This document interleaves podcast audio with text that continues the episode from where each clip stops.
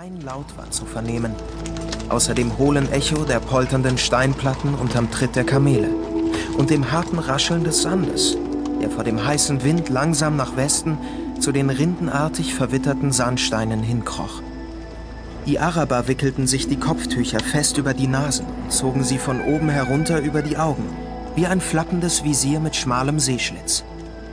Vor uns lag die Nefut, die gewaltige Sandwüste Nordarabiens, die, obwohl nicht weit entfernt, im Dunst unsichtbar blieb.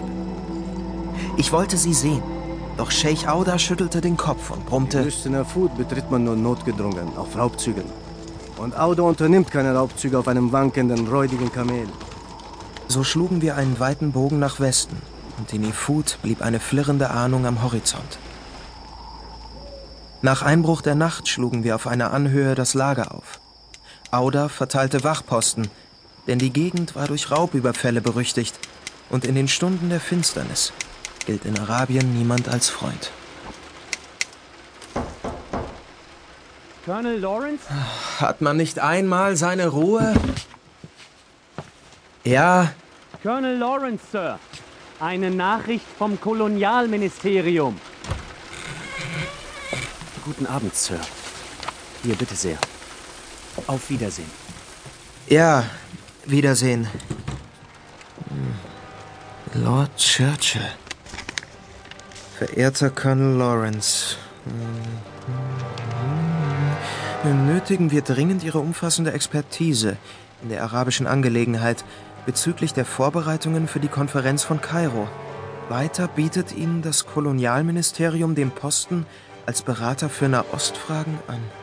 Niemand Geringeres als Winston Churchill, der spätere Premierminister Großbritanniens, bittet ihn darum, an der politischen Neuordnung des Vorderen Orients mitzuwirken. Lawrence ist hin und her gerissen. Hatte man doch zwei Jahre zuvor auf der Pariser Friedenskonferenz von 1919 seine Freunde, die Araber, regelrecht betrogen.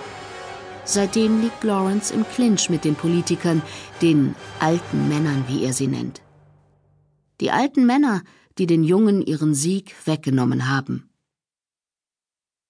Wer die jetzigen Situationen im Nahen Osten verstehen will, muss natürlich auch Lorenz lesen oder die Verhältnisse zur Zeit Lorenz und was daraus entstanden ist. Professor Mamun Fansa stammt aus Syrien. Er ist Archäologe und war mehr als 15 Jahre lang Leiter des Landesmuseums für Natur und Mensch in Oldenburg. Er hat unter anderem eine große, vielbeachtete Ausstellung über Lawrence von Arabien organisiert und kennt sich in der Geschichte des Nahen Ostens bestens aus. Verhältnisse in Syrien und Libanon, Irak und Jordanien und natürlich auch Israel, Palästina. Das geht alles auf zwischen 1912 und 1922 zurück, weil man sich nicht äh, mit den Verhältnissen dort auseinandergesetzt hat, äh, die von der Bevölkerung gewollt und gewünscht worden ist, sondern man hat also auch von oben was diktiert und äh, die Gegend kolonialisiert. Und das war nur Machtinteresse, Wirtschaftsinteresse und nichts anderes. Immer wieder beschäftigt sich Mamun Fansa mit den Gemeinsamkeiten und Unterschieden von Orient und Okzident, Morgenland und Abendland. Er wird uns durch das Leben von Thomas Edward Lawrence begleiten und dabei auch seine Sicht auf den großen Wüstenheld darlegen. Denn die seit Jahrzehnten betriebene Heldenverklärung blendet gerne einige Details aus, die nicht so recht ins Bild passen.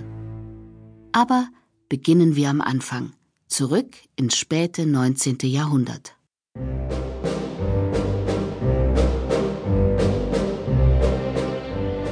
Die Geschichte des später weltberühmten Lawrence von Arabien beginnt am 16. August 1888 in Tremadoc, einem kleinen Küstendorf im malerischen Nordwesten von Wales.